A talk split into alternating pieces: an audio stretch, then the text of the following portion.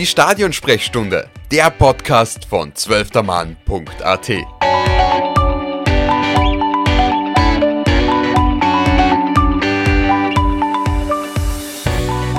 Liebe Zuhörerinnen und Zuhörer der Stadionsprechstunde, herzlich willkommen bei einer neuen Episode. Mein Name ist Tobias Kurekin und ich begrüße eine abgespeckte, aber trotzdem hochkarätige Besetzung der 12. Mann-Diskussionsrunde zum Thema ÖFB-Team. Herzlich willkommen Philipp Eitzinger vom Fußballblog Ballverliebt. Hallo. Und herzlich willkommen Mario Somberger von unserem aller, allerliebsten Fußballmagazin auf der ganzen weiten Welt, dem Ballesterer. Allerliebstes Hallo. Meine Herren, die EM-Quali ist gestartet. Österreich hat aus den ersten zwei Spielen sechs Punkte geholt gegen Estland und gegen Aserbaidschan alles Friede, Freude, Eierkuchen? Ja, natürlich. Also, man sieht es ja irgendwie an, an, äh, den ganzen, an der ganzen Stimmung. Die ist ja mitunter äh, mitentscheidend für den, für den Eierkuchen. Ja, ob inhaltlich, äh, also auch spielbezogen, war sicher nicht alles Eierkuchen und ähm, wie man den Rangnick kennt, wird dann nie alles Eierkuchen sein. Aber ich denke schon, dass die dass man ganz simpel sagen kann, zwei Siege und eine halbwegs gute Stimmung und die, äh, der Zug ist unterwegs zur nächsten Station.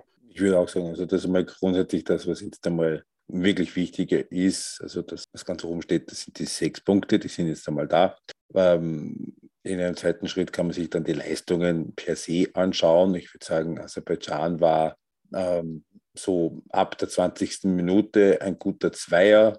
Estland war über die 90 Minuten betrachtet so zwei bis drei, ganz unabhängig vom Ergebnis, weil Österreich war ja auch gegen Estland das deutlich bessere Team mit deutlich mehr Torchancen, auch vom, vom Elfmeter abgesehen. Und man muss natürlich schon auch so ein bisschen das ein bisschen trennen von Ergebnis und Leistung. Ich weiß, das hören nicht alle besonders gerne, weil ich meine, schon schon so ein bisschen die, die, die Wortmeldungen jetzt gewesen sind. Ja, und wenn das unter dem Vorder gewesen war, dann hätte es wieder hingehauen.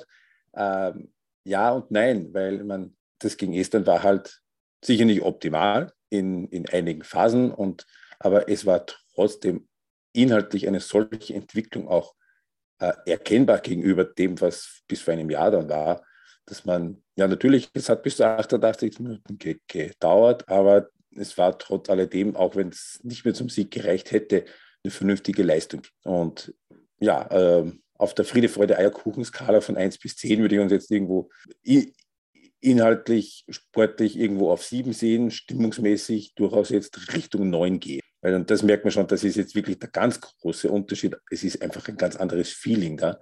Punkt 1, innerhalb der Mannschaft, das ist das, was man einfach sichtbar sieht in der Art und Weise, wie sich die Mannschaft verhält und auch natürlich bei den, bei, den, bei den Leuten, bei den Fans. Und da hat sich ja die Entscheidung, dass man jetzt nach Linz geht für diese zwei Spiele, absolut das richtig erwiesen. Du hast ja schon kurz angesprochen, die Partie gegen Estland war eine wirkliche Zitterpartie, so bis zur 88. Minute und einen abgefälschten Schuss von Michael Gregoritsch gedauert. Wir nehmen heute am Mittwoch auf, um das vielleicht noch ein bisschen sacken zu lassen. Reden wir vorher über das Aserbaidschan-Spiel. Äh, du hast das vorher auch kurz angesprochen, Phil man hat nach 20 Minuten umgestellt, aber was ist da genau passiert? Wie hat es taktisch ausgeschaut, diese Partie? Ich dachte schon, du sagst, es war ein Zittersieg, weil es ungefähr gefühlt minus drei Grad gehabt hat gegen Estland. Wow, das ist kalt. Ähm, gegen Aserbaidschan war es so, dass sie grundsätzlich angefangen haben in diesem 4-2-2-2, das Ralf Rangnick eben eigentlich als favorisiertes System auch hat, das sich herauskristallisiert hat in seinen ersten paar Spielen schon im letzten Jahr. Äh, was aber aus zwei, drei Gründen nicht funktioniert hat. Also da, das hat er auch nach dem Match gesagt. Das Ziel war, dass man eben äh, die Abwehrkette anpresst, hoch mit eben zwei Stürmern auf die Innenverteidiger und den Außenspielern im Mittelfeld auf die Außenverteidiger. Das hat nicht funktioniert, weil erstens die, äh, die Abwehrkette von Aserbaidschan Ball äh, relativ schnell losgeworden ist und weil die beiden Sechser von Aserbaidschan, äh, Richard Almeida und Edi Israfilov, waren das, diese Anpresssituationen, diese Drucksituationen sehr gut gelöst haben. Die beiden sind spielerisch echt nicht, nicht so schlecht. Äh, da haben sie einfach keinen wirklichen Zugriff bekommen. Äh, und nach 20 Minuten hat Ralf Rangnick dann umgestellt. Nicht vom Personal, aber vom, vom, vom System. Ist auf 4-1-4-1 gegangen. Äh, den Christoph Baumgartner, der in der Spitze begonnen hat, neben Michael Gegewitsch auf die, auf die rechte Seite gestellt. Conny Leimer ist eins eingerückt Damit hatten sie gleich, äh, personellen Gleichstand im Mittelfeld, im Zentrum und konnten da dann ihre höhere Klasse einfach viel besser ausspielen. Und es war natürlich sehr hilfreich, dass direkt danach innerhalb von anderthalb Minuten das 1 zu 0 und das 2 zu 0 gefallen sind. Und damit war das Spiel im Grunde genommen äh, erledigt. Und es hat sich dann äh, gezeigt, dass die Österreicher mit diesem 2 zu 0 im Rücken und dann später mit dem 3 zu 0 gleich nach der Pause einfach viel, viel und mit viel mehr Selbstvertrauen äh, in die, in die äh, Anlaufsituationen, in die Drucksituationen reingegangen sind. Und Aserbaidschan hat dann einfach auch von der Bank keine Qualität mehr bringen können, die da irgendwie dem Spiel noch eine Wende hätten bringen können. Auch das Gegentor nicht. Das war ja durchaus ein Unterschied äh, zu dem, zum vorherigen Teamchef, weil äh, man hat schon gesehen, dass die, die Story des Matches, sagen wir mal, ähm, geordneter über die Bühne geht, also gezielter. Ja. Unter Foda bin ich mir sehr sicher, dass wir Aserbaidschan genauso 4-1 äh, besiegt hätten, 4-0 vielleicht sogar. Äh, weil ja bekanntlich irgendwann einmal die, die äh, Abwehr sehr gestärkt worden wäre durch die Hereinnahme eines, eines äh, Stefan Ilsanker oder so. Ah, nein, das war der Teamchef davor. Äh, sei es drum, die, was in der Foda-Ära vielleicht durch individuelle Klasse oder einfach durch sehr simples Zusammenspiel ge, ähm, gefruchtet hat, war jetzt halt eindeutig äh, komplexer. Das hat nicht immer funktioniert, weil ich glaube, für die Mannschaft das einfach schwer zu erlernen ist äh, auch wenn sie natürlich die Anlagen dafür hat. Aber es hat sehr gut funktioniert. Gegen Estland weniger. Und das haben wir eh gesehen. Aber das war, glaube ich, auch, glaube ich, es ist einfach auch etwas, mit dem man rechnen muss, dass äh, die Spielanlage von Rangnick und die, die Umstellungen komplexer sind als äh, alle Viere und alle Hintere wirklich ganz, ganz äh, böse runterzubrechen. Ja. Was natürlich auch dazu kommt, ist, dass das jetzt zwei Spiele waren, die von der ganzen Anlage her völlig anders, die fast alles, was im letzten Jahr war, weil das anders als in der Nations League, wo es gegangen ist eben gegen Frankreich, gegen Belgien, äh, äh, gegen Dänemark und gegen Kroatien, dass hier Spiele sind, genauso wie dann auch das Testspiel gegen Italien, das sie gewonnen haben im November, die ja der, der Rangnickschen Spielanlage entgegenkommen. Das ja im Grunde seines Herzens ist es ein, ein Fußball, der vor allem dann gut funktioniert, wenn dir der Gegner auch was anbietet an, an Ambition. Und darum war auch im November das, das Testspiel gegen Andorra so wichtig und so interessant. Ist auch eben diese beiden, weil das Teams sind, die dir einfach nicht viel anbieten, wo du selbst Lösungen finden musst im Angriffsdrittel. Genau das ja das, das Problem in, in den Jahren davor immer war, dass es eben viel Improvisation und viel ähm, individuelle Ideen gab im Angriffsdrittel, äh, aber eben nicht irgendwie aus, aus äh, hoppla, das ist so passiert, sondern schon eigentlich aus, aus Absicht so bei Design, dass das die Aufgabe der Spieler ist, dass sie sich da was überlegen. Ähm, das hat man schon gesehen gegen Andorra schon und jetzt aber auch wieder gegen Aserbaidschan und auch gegen Estland, dass da schon im Angriffsdrittel Pläne da waren, die nicht immer alle so fun funktioniert haben, aber dass zumindest was da war, wo erkennbar war, da wissen jetzt alle ungefähr, was angesagt ist und was geplant ist, ähm, dass man dann den Ball, wie es gegen Estland war, immer noch eine Station weiter, bis dann irgendwann im besten Fall einer den Spieler umhaut, wie es zum Elfmeter war, oder einfach der Ball dann weg ist oder irgendwie ein Verlegenheitsabschluss daherkommt, wie es dann auch oft der Fall war, ist was, was man auf jeden Fall äh,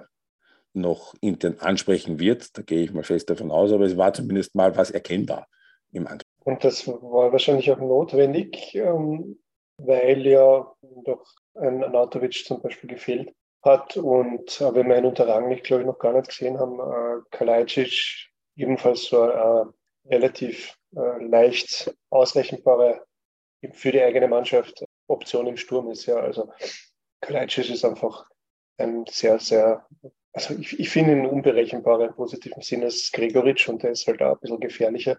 Äh, und Anatovic ist halt jemand, der diese, diese Lösungen schon äh, von alleine findet mich hat er persönlich trotzdem überrascht, dass Rangnick das auch thematisiert hat, die Ausfälle. Ich habe mir eigentlich gedacht, dass in der in dieser Spieler ähm, Spielphilosophie die personelle Besetzung eigentlich gerade beim Nationalteam keine Ausrede sein darf. Er hat es nicht als Ausrede verwendet, aber doch zugegeben, dass, dass äh, Fehler, ähm, also dass Lücken entstanden sind durch die Ausfälle. Das hat mich persönlich etwas überrascht, weil äh, die Mannschaft ja trotzdem noch irrsinnig gut besetzt war.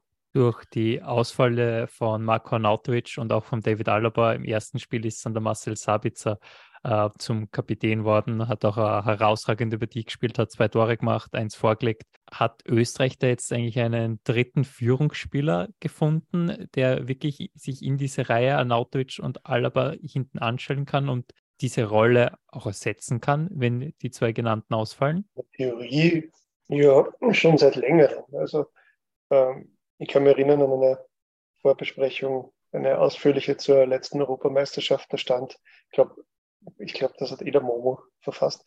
Äh, da stand ja bei Sabitzer mehr oder minder wörtlich äh, Österreichs einziger, also Österreichs zweiter Weltklasse-Spieler, dass er das kann und definitiv die Mannschaft, ja, das entscheidende Stück äh, höher hebt. Das hat man eh schon gewusst. Dass er da jetzt tatsächlich zur Stütze, zum Führungsspieler dauerhaft wird, ich bin noch nicht ganz überzeugt davon, ähm, weil das war er, das war er nie. Er ist jetzt auch schon fast 29. Hm, aber klar, kann sein. Wenn es so ist, dann äh, kann man sie, kann Österreich eh froh sein. Also es ist schon erkennbar gewesen, dass er derjenige war, der, der da auch, auch nicht nur in dem, was er auf dem Feld macht, sportlich, sondern auch in der Art und Weise, wie er mit den Mitspielern umgeht, so ein bisschen den, den Schritt gemacht hat in dieses, in diese, die, diese Lücke, die da, da war.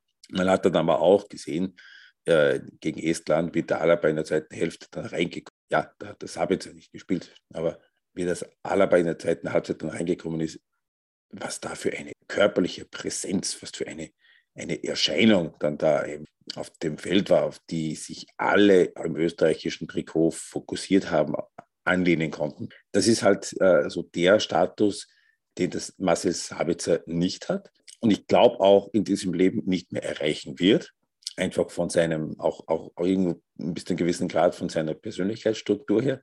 Aber er ist schon so ein bisschen der, der, der, der, der aus der zweiten Reihe, da der gemeinsam mit dem Conny Leimer so ein bisschen der offensichtlichste Kandidat ist. Der da, wenn, wenn Not am Mann ist, und personell Mann ist, dann auch diesen, diesen Schritt in Richtung Führungsspieler macht. So, okay, der Marco ist nicht da, der, der David ist nicht da. Jetzt sollte sich an mir an. Das hat gegen Aserbaidschan nicht so schlecht funktioniert. Kommen wir vielleicht wieder ganz klar zum taktisch-sportlichen Bereich. Ich kann mich erinnern, in unserer allerersten Diskussionsrunde hätten wir Trinkspiel mit dem Wort äh, Tiefenläufe und Pressing machen können. Wie entwickelt sich das eurer Meinung nach jetzt unter Rangnick? Also gerade dieses 1 zu 0 gegen Aserbaidschan hat ja sehr gut funktioniert. Wie man sieht den einlaufenden Baumgartner, der liegt nochmal quer, Sabitzer trifft aus elf Metern. Ähm, ist, tut sich da in Österreich was? Funktionieren diese äh, Läufe in die Tiefe besser und gibt's da, wo gibt es da vielleicht noch Potenzial? Was auf jeden Fall erkennbar besser ist und organisierter ist, ist äh, die Strafraumbesetzung tatsächlich. Das war dann ja dann nicht nur in der 88. Minute gegen Estland zu sehen, wo der Kevin Danz oder vorne den Weg frei blockt, sondern ganz, äh, ganz generell ähm, und ja, auch, auch die Tiefenläufe, sie sind mehr da, nur haben sie natürlich in diesen beiden Spielen jetzt einfach von der ganzen Spielanlage vom Gegner her nicht so sehr die ganz große Chance gehabt, das, das, wirklich, das wirklich umzusetzen. Das, war, das hat extrem gut fun funktioniert im November gegen Italien bei diesem 2 zu 1, äh, 2 zu 0 Sieg im Havelstadion. Ähm, hat man jetzt in, dem, in diesen beiden Spielen einfach die Gelegenheit nicht gehabt, weil der Gegner nicht entsprechend war. Aber man hat schon gesehen, dass, dass, dass daran auch gearbeitet worden ist. Auch wenn jetzt natürlich ein Junior Adamo, der in angesprochener äh, Diskussionsrunde äh, als, als oft ein bisschen als, als Paradebeispiel für derjenigen Spielertypen genannt worden ist, der für diese Tiefenläufe sorgt, jetzt gegen Estland seine Stärken eben nicht wirklich ausspielen hat können. Aber man merkt eben doch, es ist ein gewisser Fokus darauf da mehr als vorher. Wenn ich jetzt sage, ich hätte das ähnlich gesagt, dann, dann äh, müsst ihr mir das jetzt einfach glauben. aber, tatsächlich ist mir die, die äh, Strafraumbesetzung jetzt äh, durch in, der Bundesliga schon aufgefallen, dass eben jetzt nicht, nicht nur darum geht, den freien Raum zu schaffen, zu nützen, sondern einfach einmal ähm, den, den besetzten Raum zu gestalten. Also einfach im Strafraum die Räume zu schaffen durch eine Überzahl und äh, dadurch halt einfach Möglichkeit zu geben, äh, Spielern an den Ball zu kommen, wie jetzt den völlig ungedeckten Gregoritsch. Oder aus der zweiten Reihe ähm, recht mit, mit einiger Sicherheit äh, frei zum Ball zu kommen, wie zum Beispiel Danzo mit diesem irrsinnigen Weitschuss, aber also Danzo ist sowieso ein eigenes Kapitel. Oder der Bosch beim, bei, vor dem 1 zu 1 gegen Estland, weil ich glaube, das war ein Schuss vom Bosch, der dann nicht ja, gehalten genau. worden ist und wo es dann, dann, dann den Abstauber gegeben hat zum 1 zu 1. Auch wenn der Bosch jetzt natürlich kein gelernter Außenverteidiger ist. Ist es eine neue Qualität im Nationalteam, eine neue Entwicklung, dass wirklich auch diese Abwehrspieler, egal ob Innenverteidiger oder Außenverteidiger, so tief in der gegnerischen Hälfte agieren? Ich meine, gegen äh, Estland hat es halt einfach sein müssen. Wir haben dieses Tor machen müssen und dann so hat sie da voll reingehauen. Äh, aber dann so hat zum Beispiel gegen Aserbaidschan, ihr habt es angesprochen, in der 87. Minute, glaube ich, sich einfach aus der Distanz probiert, als ob er das jeden Tag machen würde. In die Position wäre unter dem Vorlag gar nicht gekommen, weil da mussten die Innenverteidiger bei der Mittellinie stehen bleiben. Die durften nicht drüber. Auch wenn alle anderen am, am, am, am am oder im Strafraum waren, das war ja dann eben immer genau die, diese Lücke, wo die anderen dann reinkontern konnten. Dänemark zum Beispiel, wie das bei dem 4 zu 0 in Wien hervorragend gemacht hat. Also nein, das wäre, das ist natürlich eine neue Entwicklung, weil in die Position wären sie unter dem gar, gar nicht gekommen. Der hätte sie zurückgepfiffen und hätte lauthals reingeschrien, nein, Kevin, warum?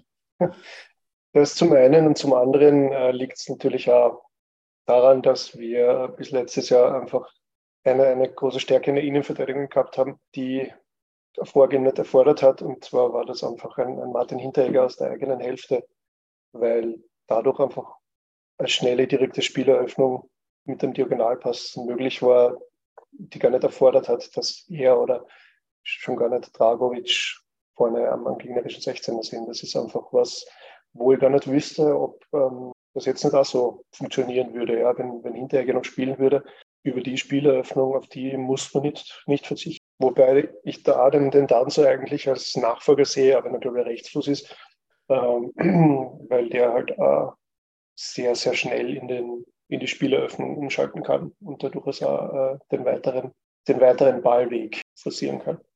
Das, das hat der Kevin Danzo tatsächlich sehr, sehr gut gemacht und es wäre wahrscheinlich da eine gute Gelegenheit, ein bisschen auf den Kerl einzugehen, weil der hat so gewonnen in dem halben Dreivierteljahr Frankreich, was er jetzt spielt, äh, diese Selbstverständlichkeit und Nonchalance, mit der der Kevin Dahn so jetzt 180 Minuten lang bis auf einen kleinen Wackler wirklich alle Situationen, auch alle engen Situationen mit einer Seelenruhe weggespielt hat und dann eben auch, wenn es die Situation erfordert hat, so ein bisschen den Antritt gemacht hat Richtung Mittelfeld. Natürlich nicht mit dieser Präsenz und diesem Commanding-Style, wie es der David Alaba macht, aber doch.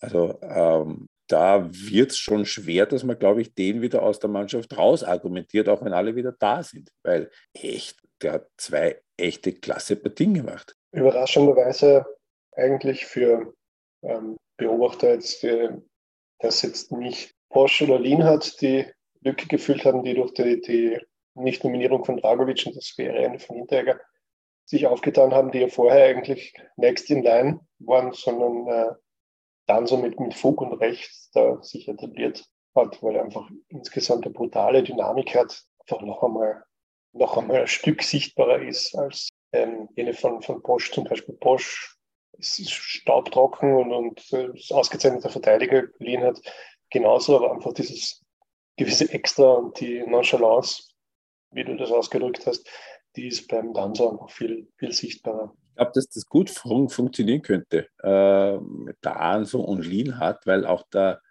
der, der, der Philipp Lin hat am besten funktioniert, wenn er einen, äh, einen Verteidiger neben sich hat, der ein bisschen, bisschen abenteuerlustiger ist als er. Und, und, und der Lin hat einfach immer so den Staub trockenen spielt, der, der, der eben absichert wie es eben letzte Saison war in Freiburg äh, mit dem Schlotterbeck neben ihm. Also ich könnte mir gut vorstellen, dass das natürlich, solange David Alaba da ist in dieser Position, ist einfach auch die zweite Absicht, ist halt die Zeit dafür einfach kein Weg daran vorbei.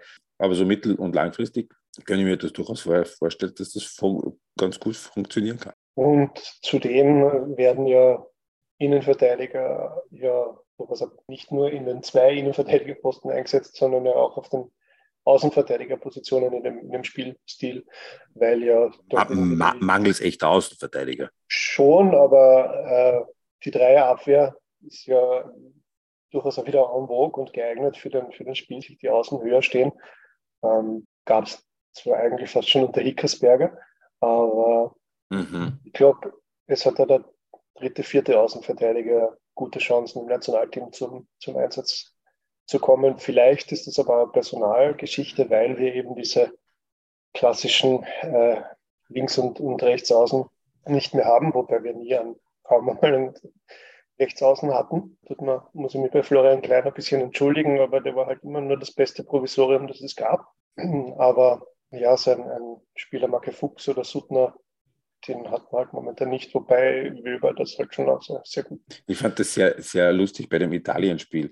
Alaba, der immer irgendwie Linksverteidiger irgendwie war, meistens innen gespielt hat und dafür der gelernte Innenverteidiger, der Wöber, als Linksverteidiger. So ist sehr, sehr unterhaltsam im Italien-Spiel. Ähm, ja, aber man, auch das, das ist ja ein Thema, das wir schon, schon länger hatten, einfach dieses Nicht-Vorhandensein von echtem von, von, Flügelspielern von zumindest äh, vorzeigbarem internationalen Niveau. Dass, ein, dass der Andi Ulmer mit seinen, was ist jetzt, 37, 38 jetzt tatsächlich auch, auch nochmal einen Einsatz bekommen hat. Ähm, bei allem Respekt und, und, Bewunderung vor der Langlebigkeit eines Andi Ulmer. Aber ähm, große Zukunftshoffnung auf der Position ist jetzt auch nicht mehr. Ähm, dass das natürlich ein, ein ein Thema war, das Ralf Rangnick angehen hat müssen und irgendwie um, um diese Schwachstellen herum äh, sich ein Team aufbauen musste, das so funktioniert, wie es jetzt funktioniert. Und das, das haut eh hin. Man, man darf jetzt zum Beispiel eben auch nicht vergessen, dass eine Option auf dem Flügel, auf dem Flügel eben auch der Valentino Lazaro ist, der eben auch verletzt ist. Ist halt so. Ne? Bei den ganzen Ausfällen, die da jetzt gekommen sind und genannt worden sind, einer der Namen, die nicht so oft vorgekommen sind. Aber auch der fehlt. Hm. Einfach als Option auch. Jetzt haben wir die Abwehr eigentlich relativ gelobt, äh, vor allem Kevin Danzo hat zu Recht, glaube ich, Lobeshymnen abbekommen. Trotzdem hat Österreich gegen Estland und gegen Aserbaidschan jeweils ein Gegentor kassiert. Äh, beide Male haben die, hat die Abstimmung der Verteidigung nicht gepasst. Waren das Schlampereien, die einfach so passieren? Oder ist es dann vielleicht doch ein Problem? Gegen Aserbaidschan, das ist 3 zu 0 gestanden und da haben es dann zwei, zwei Spieler mal nicht recht aufgepasst. Das ist dann genau in eine Phase gekommen, wo dann gewechselt worden ist auch. Ähm, das war sicher eine Unachtsamkeit, genauso wie das gegen Estland eine Unachtsamkeit war, weil ich kann mich erinnern, dass sie ziemlich genau auf der Höhe, wo eben ich auch im Stadion gesessen bin, bei diesem äh, Freistoß, der da von der, von der rechten Angriffsseite gekommen ist, von der gegenüberliegenden, von der Führungskamera, äh, und quasi drei Meter vor der Outlinie auf der anderen Seite der estnische Linksverteidiger gestanden ist. Und ich sage noch zu, deinem, zu meinem Nebenmann, der da ist, ist noch hoffentlich vergessen du auf den 13er nicht. Ja, sie haben einen vergessen. Ähm, ja, das Verteidigen von Standardsituationen, mh, hm, gut, also so ein billiges Tor gegen Schweden bei 0 zu 0, das könnte schon ziemlich tödlich sein. Weil äh, auch wenn es die Esten nicht so schlecht gemacht haben zuweilen, aber die Schweden sind besser. Und äh, gegen Schweden würde ich nicht in Rückstand kommen wollen. Vor allem nicht so. Ob schon die Reaktion auf das Estland-Gegentor eigentlich sehr, sehr reif war. Ich habe nicht den Eindruck gehabt, dass die Mannschaft da schockiert wäre oder irritiert wäre. Die haben halt weiter ihren äh, Stil runtergespielt und ja, es war halt ein, ein Geduldsspiel, aber ich glaube, das wurde der Mannschaft dann auch vermittelt und das hat da das Spiel wiedergegeben. Also natürlich äh, ist, ist Schweden ein anderes Kaliber, aber man kann und wird vielleicht auch gegen Schweden in Rückstand geraten. Ja, Unter Umständen durch eine Blödheit. Ja. Ich habe schon den Eindruck gehabt, so, also das Tor war, so 25. herum, ne? so ab der 35. das Gefühl gehabt, so jetzt, jetzt, jetzt spielen sie irgendwie noch die Zeit runter bis, bis, bis Halbzeit, weil sie gemerkt haben, okay, so kommen wir da jetzt nicht durch, da braucht es einen neuen Impuls dann. Und Jetzt, schau, jetzt, schauen wir mal, was uns der Teamchef in der Halbzeit erzählt. So, so, so, so. Das Sense of Urgency war dann nicht mehr da. Und, und diese, dieser Impuls von draußen, der ist ja dann gekommen. Nicht nur personell, sondern auch, auch inhaltlich, dass, dass eben der Ralf Rangnick ihnen gesagt hat, na, schaut da durch die Halbkanäle Und die Umstellung auf diese Raute, jetzt dann eben auch den, den, den Halbspielern, den Achtern, Leimer und Wimmer, beziehungsweise dann dem Keins, ermöglicht eben ein bisschen Tempo aufzunehmen und durch diese Kanäle dann nach vorne zu kommen. Ähm, also und eben auch hier sind wir wieder beim Thema In-Game-Coaching. Also natürlich in dem Fall nicht nach 20 Minuten die Änderung, sondern, sondern dann in der Halbzeit. Aber es war schon eine ganz andere Statik in dem Spiel und eine andere, ein bisschen andere Herangehensweise, die einfach auch eine direkte Reaktion auf das war, was in der ersten Halbzeit passiert ist. Und die richtige Reaktion ist dann eben letztendlich auch gewesen ist. Genauso wie der Wechsel dann, dass man das den Florian Keins gebracht hat, dann der richtige war. So gut der Patrick Wimmer auch gespielt hat. Und ich bin der Meinung, in der dritten Minute, das sollte, also den kann er schon machen. Das ist ein sehr gutes Stichwort, den kann er machen, den muss er vielleicht sogar machen. Österreich hat jetzt äh, aus zwei Partien sechs Tore gemacht. Wenn ich ans Aserbaidschan-Spiel zurückdenke, hätten die sechs Tore allein in diesen 90 Minuten fallen können. Gegen Estland äh, vergebene Elfmeter, dann einmal vom leeren Tor vergeben, dann diese Freistoßvariante, wo Baumgartner alleine vom estischen Tor war. Sind wir noch immer zu fahrlässig mit großen Gelegenheiten, beziehungsweise fehlt uns trotzdem dieser eine Knipser, auch wenn der Kregel dann in der 88. Minute äh, netzt? Ja, einen Knipser kann man immer brauchen, sagen wir mal so. Weil spricht natürlich für einen Gregoritsch, dass er Sitze, die er ausgelassen hat, dann auch durch, ähm, durch das aktive Suchen nach Chancen und äh, ein bisschen Risiko im Abschluss dann auch wieder äh, kompensiert, aber dass jemand eigentlich speziell den, den ersten die nach der wirklich schönen Ballannahme, der ersten Großchance gegen Aserbaidschan, den er reinhauen muss, das glaube ich, kann man, kann man außer Frage stellen. Und in engen Partien in der Crunch-Time ist es vermutlich schon ein Unterschied, ob du jemanden drin hast, der eine Chance vergibt, sich dann ärgert und der zweite Chance sucht, die er vielleicht nicht kriegt. Oder wenn du jemanden drin hast, der gleich die erste versenkt. Das und Marco Arnautovic durchaus geworden ist, muss man auch sagen. Es ist halt immer die Frage, wie man die, wie abhängig man sich macht von, von einem Stürmer. Ist man ja selten, aber wenn man einen Stürmer hat, der verlässlich trifft, ist das kein Nachteil. Einerseits ja, natürlich kann man einen, einen Knips immer brauchen. Das muss man natürlich dazu sagen. Michael Geritsch hat in der laufenden Saison schon acht Tore für den SC Freiburg geschossen, die immerhin ins Europacup Achtelfinale gekommen sind und noch voll dabei sind im Rennen um die Champions League Billette. Also das ist nicht nichts. Andererseits äh, ist natürlich auch so, dass man sagen muss, ja, wie viele Länder haben denn eine? Meine, äh, Polen hätte den, hat den, ja, und ist im ersten Spiel gegen Tschechien nach drei Minuten 2 zu 0 hinten gewesen und hätte nach zehn Minuten 4 0 hin müssen. Da hilft dann der Superstürmer auch, nicht, auch nichts mehr. Und das ein Thema ist, dass auch, auch, auch größere Nationen als Österreich haben. Und ja, also einen, der, der Wiedergänger von Toni Polster mit seinen 44 Toren ist der Michael Gregoritsch nicht. Das, war auch der Marco Arnauto ähm, ja, könnte man schon brauchen, aber woher nehmen und nicht herzaubern? Unser Teamchef heißt Ralf Rangnick und nicht Harry Potter. Es ist interessant, dass Gregoritsch ja trotzdem eine sehr gute Torquote hat für einen Nationalspieler, der eigentlich selten durchgespielt hat, weil er hat jetzt 45 Länderspiele, glaube ich, und das war jetzt das neunte Tor. Ganz, ganz passabel, würde ich sagen. Und ähm, wenn ich mich richtig erinnere, die, also Marko Anatovic hat, glaube ich, bis zu dem Alter nicht viel mehr Tore gehabt im, im Team. Ja, der hat danach halt eine Phase, wo er alles getroffen hat. Aber der hat bis 26, 27, glaube ich, auch nur 10, 11 Tore im Team gehabt. Also es relativiert sich ein bisschen durch die Tatsache, dass Gregal eh immer wieder trifft. Ähm, es ist, liegt halt vielleicht da ein bisschen an der Dramaturgie dieser Spiele, dass Spieler einfach ähm, sichtbar daran verzweifelt, dass er wirklich einfache Chancen nicht macht und dann mit so einer überschäumenden Erleichterung dann doch seine Tore macht, die hingefetzt sind mit abgefälscht, zweimal abgefälscht und am Tormann, der sich äh, nur noch nass macht, wo man sich denkt, okay, eigentlich dürfte das gar kein Tor sein. Ähm, das ist halt, äh, hat halt eine gewisse Dramatik auch, die man, wo man mitgerissen wird. Jetzt wirklich jenseits von, von äh, spielerischen Funktionen, die er erfüllt das ist einfach eine schöne, eine schöne Geschichte. Also, ja, bis sie scheitern, dann wieder wettmachen. So, jetzt habe ich kurz, mit. Da habe ich eine kurze Quizfrage. Jetzt spiele ich Ernst Hausleitner und ihr seid meine Alex Wurz. Wie viele Spiele hat Michael Gregoritsch im Nationalteam begonnen in der Stadtformation? 16. Mario, mehr oder weniger? Weniger. Weniger, 14. Ach, so knapp. Und Wer war zugegeben mehr als, als, mehr als ich gedacht hätte. Also jetzt irgendwas um, um acht oder neun gesagt. Ja, die meisten davon in den letzten anderthalb Jahren. Michael Gregoritsch, ja, ganz spannende Figur, ganz spannender Stürmer, scheinbar dann doch irgendwie der Mann für die wichtigen Tore. Ich habe mir kurz vor dem Spiel gegen Aserbaidschan auf der Zugfahrt von Graz nach Linz noch einmal das EM-Spiel gegen Nordmazedonien angeschaut. Auch da war er der Goldjunge. Aber was mir bei Michael Gregoritsch in beiden Partien aufgefallen ist, ist vor allem für die Aktionen ohne Ball auch immens wichtig. Ist das vielleicht eine Qualität, die da jetzt da komplett neu in diesem Sturm entsteht oder hat er dieses Spiel gegen den Ball eigentlich immer gehabt bisher?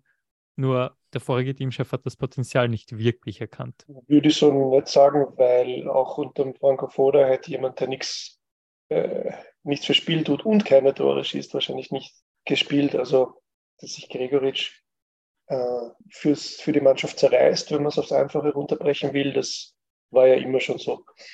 Ähm, dass er, was er für die äh, Mannschaft spielerisch leisten kann, das hängt natürlich dann auch von der Spielanlage ab. Er hat ja das Tor gegen Nordmazedonien ja auch geschossen, als es vorne richtig, richtig dicht wurde im Strafraum. Ja, als man da wirklich auf die Führung, die Führung drängte, irgendeiner hat es machen müssen und er war dann halt äh, in dem Getümmel vorne da. Diese Qualitäten würde ich jetzt nicht neu sehen, die hat er schon, hat er sicherlich vorher schon gehabt. Muss man beim, beim Stürmer, der tatsächlich nicht am Fließband trifft, aber voraussetzen eigentlich. Weil ja das durchaus eine Geschichte ist, weil ich es unlängst gelesen habe über die, über Turniere. Die letzten Weltmeister hatten ja äh, auch Sturmspitzen, die eigentlich eine andere Funktion erfüllt haben, als, als der Reihe nach seit, seit Ronaldo gab es eigentlich diesen Neuner nicht, der die. Klose noch. Ja, gut, Klose, stimmt. Dann, der hat aber seinen, den Großteil seiner Tore 2002 geschossen. Das stimmt, ja. Aber diese, äh, ja, diese Stürmer, die man nur an Toren misst, den gibt es eigentlich. Giroud und Alvarez waren jetzt nicht grundsätzlich da, um Tore zu schießen und sonst nichts. Also auch hier wieder, also waren jetzt, auch die waren nicht die Wiedergänger von Tony Polster, aber in einem anderen Sinn. Das stimmt, wobei, wenn wir schon bei, wenn ich schon in Richtung Weltmeisterschaft wieder aus, ausreite, ähm, mir persönlich wieder, um wieder von einer Geschichte zu sprechen, mir tut es etwas leid, dass äh, Giroud schon 2014 offensichtlich bei der WM ein Tor geschossen hat, weil ich glaube, Weltmeister zu werden und bei der nächsten WM das erste WM-Tor zu schießen, das wäre nicht vielen vergönnt. Also keinen, nicht vielen Stürmern. Vielleicht, bevor wir zum Abschluss kommen, noch eine ganz kurze Frage. Der einzige Neuner, der mir jetzt ganz schnell einfällt, ist eigentlich der Niklas Füllkrug bei Deutschland, der wirklich wie am Fließband sozusagen trifft. Wäre euch ein Niklas Füllkrug oder Michael Gregoritsch in der Nationalmannschaft lieber? Das ist eine gute Frage. Ähm, ich meine, die Italiener, die haben so dermaßen gar keinen, dass sie sich einen aus Argentinien einbürgern haben müssen, der in seinem Leben nun in Italien. Das ist auch irgendwie interessant. Ähm, darf ich beide sagen? Abhängig davon, was, wie das Spiel läuft, wie der Gegner ist? Das ist eine klassisch diplomatische Antwort, finde ich. Gell? Schon. Aber ich lasse durchgehen. Aber du musst mal klären, für welches Spiel du welchen Spieler haben willst. Ja, für solche Spiele, wie es jetzt eben Aserbaidschan und Estland war, eher einen Flug. Und für wann willst du Michael Gregoritsch haben? Gegen die gegen Teams so Frankreich, Kroatien, Italien. Wo es dann, also weil, weil er dann, glaube ich, einer ist, der im Zweifel ein bisschen schneller ist auch und, und, und dem ich auch mehr, mehr zutraue, dieses, dieses Hochpressing-Spiel äh, länger durchzuhalten, weil das ein Füllkrug in der Form eigentlich nie so richtig gemacht hat. No quantity. Mario, Niklas Füllkrug oder Michael Gregoritsch? Choose your fighter. Ja, Gregor ist ja schon, äh, ist ja schon Legende irgendwo auch. Äh, um ganz ehrlich zu sein, habe ich Niklas Füllkrug zu wenig verfolgt, aber wenn man jetzt, äh, deswegen muss ich da jetzt einfach mit dem äh, Vorlieb nehmen, was wir haben, einfach weil ich jetzt den Vergleich nicht so ziehen kann. Wobei ich schon sagen muss, wenn man das als Fan betrachtet, ist es schon immer witzig, wenn man einen Spieler hat, der halt viele Tore schießt, weil jeder liebt die Goalgetter, ob es jetzt was fürs Spiel machen oder nicht. Wenn du jemanden hast, der dann irgendwie Marke Tony Bolster seine Goals macht in wichtigen Momenten, das ist ja dann auch was, das ist ja dann auch was fürs Herz, krankelmäßig zu sagen. Insofern, ja, wenn wir jetzt diesen einen Goalgetter hätten, passt ja auch. Aber klar, dass das, Michael Gregoritsch stellt dann diesbezüglich ein bisschen vor, vor Herausforderungen, weil doch eher das Abstrakte erkennen muss. Der Phil hat vorher gesagt, er würde gerne Michael Gregoritsch gegen die ganz großen Teams haben. Werden uns die ganz großen Teams werden uns bald entgegenkommen, zumindest Belgien gilt als solches. Ähm, wie ist eure Einschätzung vor diesen nächsten Aufgaben in der EM-Qualifikation und wie ist eure Einschätzung darüber hinaus? Ist Österreich auf einem guten Weg zur Europameisterschaft nach Deutschland? Und was, wenn ja, und wenn ja, was ist dann alles drinnen? Der Anspruch eines Fußballlandes wie Österreich mit einem Spielerpool wie Österreich ihn jetzt hat, muss sein, bei einem Turnier, bei einem Europameisterschaftsturnier mit 24 Teilnehmern dabei zu sein. Und die Ambition muss sein, dort ins Achtelfinale. Ich denke, dass man jetzt über, über die, den Stand der EM-Qualifikation erstmal nicht so besonders viel sagen kann weil das sechs Punkte waren, die du dann auch machen musst, dass wir definitiv nach den beiden Spielen im Juni ein bisschen mehr sagen werden können, dass es so ist, dass ich mich vor dem Spiel gegen Schweden, dass ich glaube, dass das fast ein bisschen schwieriger wird als das gegen Belgien, weil Belgien, ich habe jetzt nur kurz reingeschaut, jeweils in die beiden Spiele, die die gehabt haben. Das war ein 3 zu 0 gegen Schweden und ein 3 zu 2 Sieg gegen Deutschland, wo sie vor allem in der ersten halben Stunde, also mit den Deutschen gemacht haben, was sie wollten. Das war also eine, ähm, eine die haben die Deutschen da am Nasenring durch, durchs Kölner Stadion gezogen. Ähm, wird aber, glaube ich, eben gegen Österreich wieder ein völlig anderes Spiel werden. Äh, tatsächlich Schweden, weil eben die auch ein Team sind, die nicht wirklich was tun wollen für Spiel und weil es eben da auch für Österreich darauf ankommen wird, Lösungen im Angriffsdrittel zu finden. Das war gegen eine Abwehr, die besser ist als die von Aserbaidschan und eine, die besser ist als die von Estland. Also das könnte eine schwierige Partie werden. Gegen Belgien glaube ich tatsächlich, dass es eher eine offene Partie ist, weil beide Teams ähm, aktiv sein wollen. Die einen halt aktiv mit dem Ball und auch, auch, auch äh, variabel unter Domenico Tedesco und die anderen eben auch, Österreich eben auch eine Mannschaft ist, die die froh ist, wenn der andere auch ein bisschen was anbietet an, an Ambition. Also ja, ich bin, bin der Meinung, dass Österreich auf einem guten Weg ist zur Europameisterschaft. Äh, wichtig wird halt sein, dass man wirklich gegen Schweden die vier Punkte macht. Dann, dann, dann schaut es wirklich gut aus. Weil ähm, Schweden hat eben das Heimspiel gegen Belgien schon krachend verloren. Ähm, äh, Schweden wird eher nicht mehr Gruppensieger normalerweise.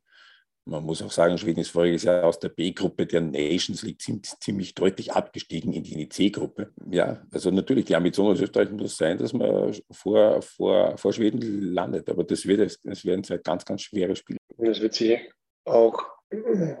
Belgien hat sich jetzt vielleicht ein bisschen zu gut präsentiert, weil diese, also wir kennen auch die negativen äh, Seiten von Belgien im Dezember und Belgien hat. Sind die ähm, überhaupt bis in den Dezember gekommen? War das nicht im November? Ach so, uh, ja.